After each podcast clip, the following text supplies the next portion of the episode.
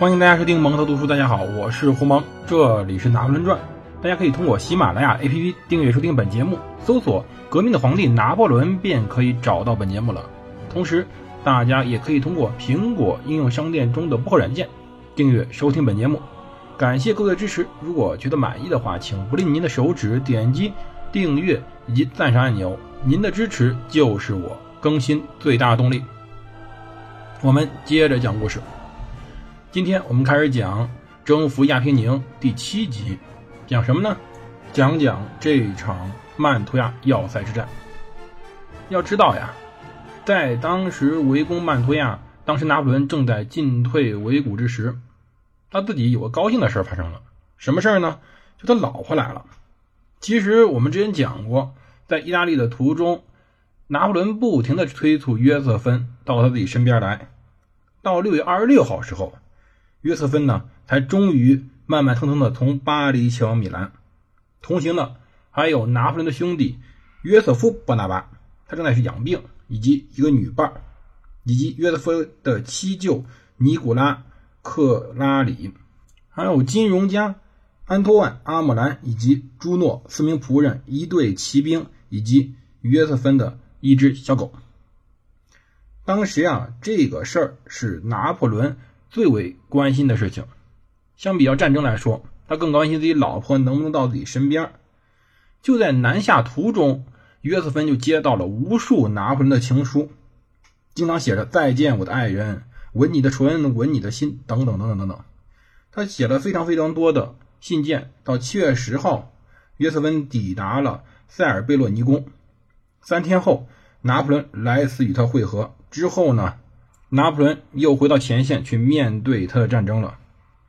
要知道，当时这场战争非常的紧凑，因为他必须在乌姆泽率军南下之前争取夺下曼图亚。到七月二十九号，乌姆泽两个纵队一共两点四万人就抵达了阿迪杰河谷，马塞纳的后方遭到严重威胁。我们之前讲过，马塞纳这时候在曼图亚的东北方。他跟后方的联系就是一条河谷。科斯塔诺维奇随后在加尔达湖东侧的利沃内附近攻击了这支法军。该师的茹贝尔旅奋起反击，但终寡不敌众，只能选择撤退。马塞纳给拿破仑写了封信，说：“我从来没有见过奥地利军队如此狂暴过。他们都喝过白兰地，我们的小伙子即便饿着肚子，仍以惊人的勇气与之搏斗。”只要你能再给我七千到八千人的增援，我能保证给你夺回科罗纳。这时候，不仅是马塞纳遭到通缉，在加尔达湖的西畔，索雷什也被科斯塔诺维奇从萨洛驱逐而出。后者随后还占领了佩斯基亚。不幸的是，这时候仍然在养病的缪拉还被俘虏了。尽管如此，索雷还把阵线维持在了洛纳托一带。之后，由于科萨诺维奇当时军力过于分散，因此索雷才能独重重新夺回萨洛。拿破仑命令全线西撤，位于加尔达湖南畔去集结，同时要求各部队不能放弃反击，且战且退。到七月三十号时候，塞里里耶什也只得后撤。八月一号，曼图亚发现法军已经撤出了围城阵地，当天。索雷和朵普诺师在洛纳托萨洛一线赶跑了奥军之后，奥尔罗师乘胜追击，收复了佩斯基亚，缪拉等军官也被救了出来。之后，奥尔罗布撤向东南，以防备乌姆泽与科斯达诺维奇会合。同时，马塞纳师也从东北方向开始向回撤来，与本军会合。乌姆泽本军则于八月二日进入曼图亚。奥军得以暂时喘息。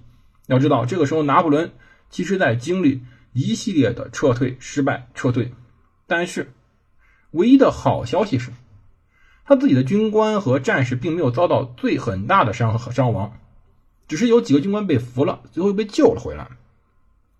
但是“四面楚歌”这个词儿确实非常适合这时候拿破仑，他是非常危险的，前有堵截，乌姆泽步步紧逼，后有追兵。通往伦巴底的交通线已经被切断了，拿破仑已经被两支不容小觑的奥军夹在了一起。这就是我们之前讲的问题：拿破仑没有及时拿下曼图亚，导致他自己身陷围谷。而这时候，一时间风声鹤唳，草木皆兵。但是要知道，乌姆泽也有自己麻烦。奥军急速驰援曼图亚，导致他无法在东西两条阵线上给予法军致命打击。同时，中间隔了个加尔达湖，隔着这个湖泊呀，导致两个部队无法合流。穆泽将部队撤出去，却收不回来。本来相当分散的法军主力，反而由于各种失败，不得不收缩成了一个拳头。而反过来，奥军却成了一个手掌。这一拳打出去，到底伤不伤到奥军，这就很难说了。马塞纳师和奥热罗师两个主力师仍然还能打仗，如果没有办法尽早的把法军有生力量消灭，奥军面临的问题仍然很严重。基于这样想法，军力当时相对比较少的科斯拉诺维奇只能全力一搏向乌姆泽靠拢。于是，在萨洛一带又发生了激战，索雷什迎战却被击退，萨洛失守，卡科斯达诺维奇进而折向马塞纳什所驻的洛纳托。奥军先后击退了法军前锋，但是当他们准备包抄马塞纳侧翼的维克托旅时候，阵型分散的很开。这时候，维克托带领自己的旅向前进攻，他做好了战斗准备。而当时拿破仑就在这里，拿破仑在这里激励他的步兵团，要求他们无视敌军散兵骚扰，不要开火，直接冲击对方阵列。正是这个步兵团，或者说三十二半旅的一次冲锋，把奥军整个击溃。要说奥地利军队确实打仗水平比较低，部队迅速被打散，奥军在这一仗中伤亡三千多人。当然，法军伤亡也比较惨重，两千人左右代价。八月二号，洛纳托会战，凭借这一战，马塞纳成功把科萨诺维奇逐出战场，后者只得退回北方，溃不成军。洛纳托激战之际，乌姆泽正是从南边向北边杀来，试图救出自己的战友。八月三号，他的军队正好抵达了卡斯蒂辽内，并且遇到了奥热罗师，而奥热罗师呢？正好在这个地方西边的蒙特基亚罗，他们是在保护马塞纳军队的后卫。从洛纳托向南望去，整个一片是当时亚平宁的平原，而这个平原中间突兀着一片高地，卡斯蒂辽内便坐落于此。卡斯蒂辽内只是一个小镇子，但是它占据了一个非常重要的战略要地制高点。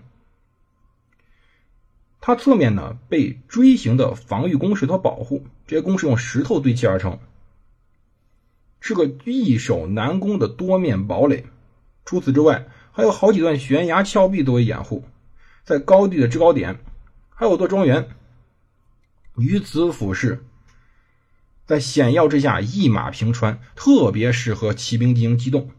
当马塞纳在罗纳托奋战之际，奥尔罗向东进击。他直指占领了卡斯蒂辽内的奥军。事实上，在二号午夜，奥热罗师呀已经在奥军阵地的后方设下伏兵。此后战斗打响，战况激烈。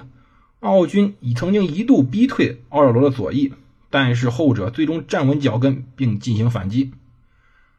奥热罗的目的啊，不仅要拿下卡斯蒂辽内，还要对乌姆泽的主力实施阻击。因此，拼死冲杀。这一战中，相当多的法军高级军官战死，士兵损失非常严重。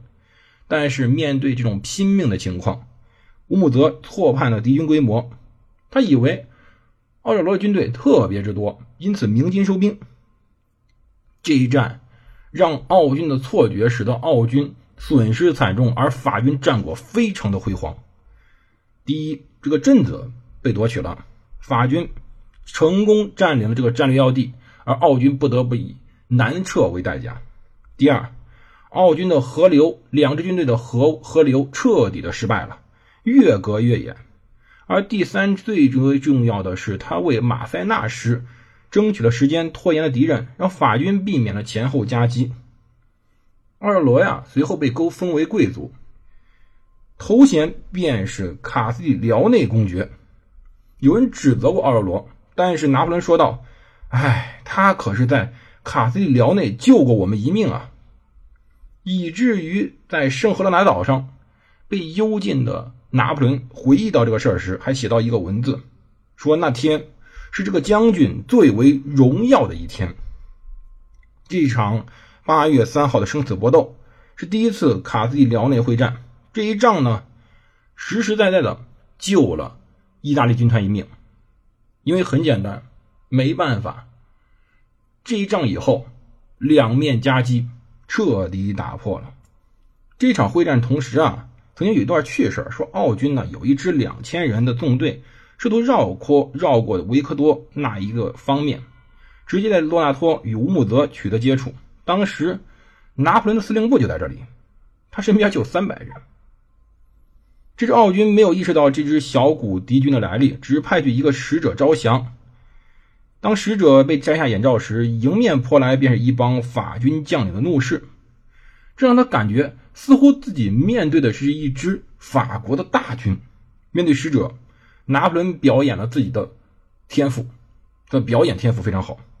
他激动说道：“说招降是他对他人格的侮辱，进而逼迫这支奥军八分钟之内做出决定，要么投降，要么战死。”奥军懵了。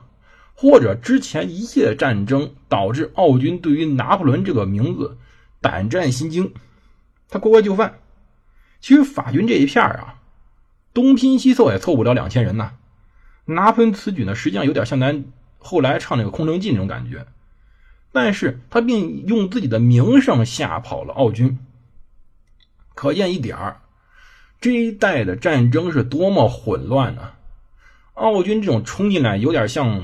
《亮剑》里李云龙去逼迫楚云飞司令部那种感觉，只是奥军没有李李云龙带领，被人家一下直接吓软了。哎，没办法，说句实话，奥地利在历史上的步兵作战中真的不是一个非常强的国家，更别说面对这位不世出的战略天才。到八月四号时候，法军正在收缩兵力。打算击退乌姆泽，而乌姆泽还没搞明白状况呢。这个将领呢，坚持的当时是维也纳战争议会的命令，即两军合流。但你也太死板了吧！明明你跟之前科斯蒂诺维奇两边的军队越隔越远，你怎么合流？人家都跑了。他以为科斯达诺维奇还是只被击退而已，还是会回来的。于是传信过去，要求后者继续向主力靠拢。他自己的主力子则在卡西辽内以南的阵地待命，沿着索尔费里诺、梅多拉诺一线南北排列，朝西而立。记住啊，南北排列，朝西而立。拿破仑呢，把马塞纳师设在左翼，奥尔罗师是在右翼。向南看去，塞里里耶师呢，驻扎在马尔卡里亚。该部一方面监视着乌姆德的左翼，一方面准备随时堵截奥军支援。等于说，这时候拿破仑把马塞纳师、奥尔罗师和随后的塞吕里耶师三个师从北到南分开布置，与当时奥军对峙着。与此同时，曼图亚还开了一支四千多人的奥军援军。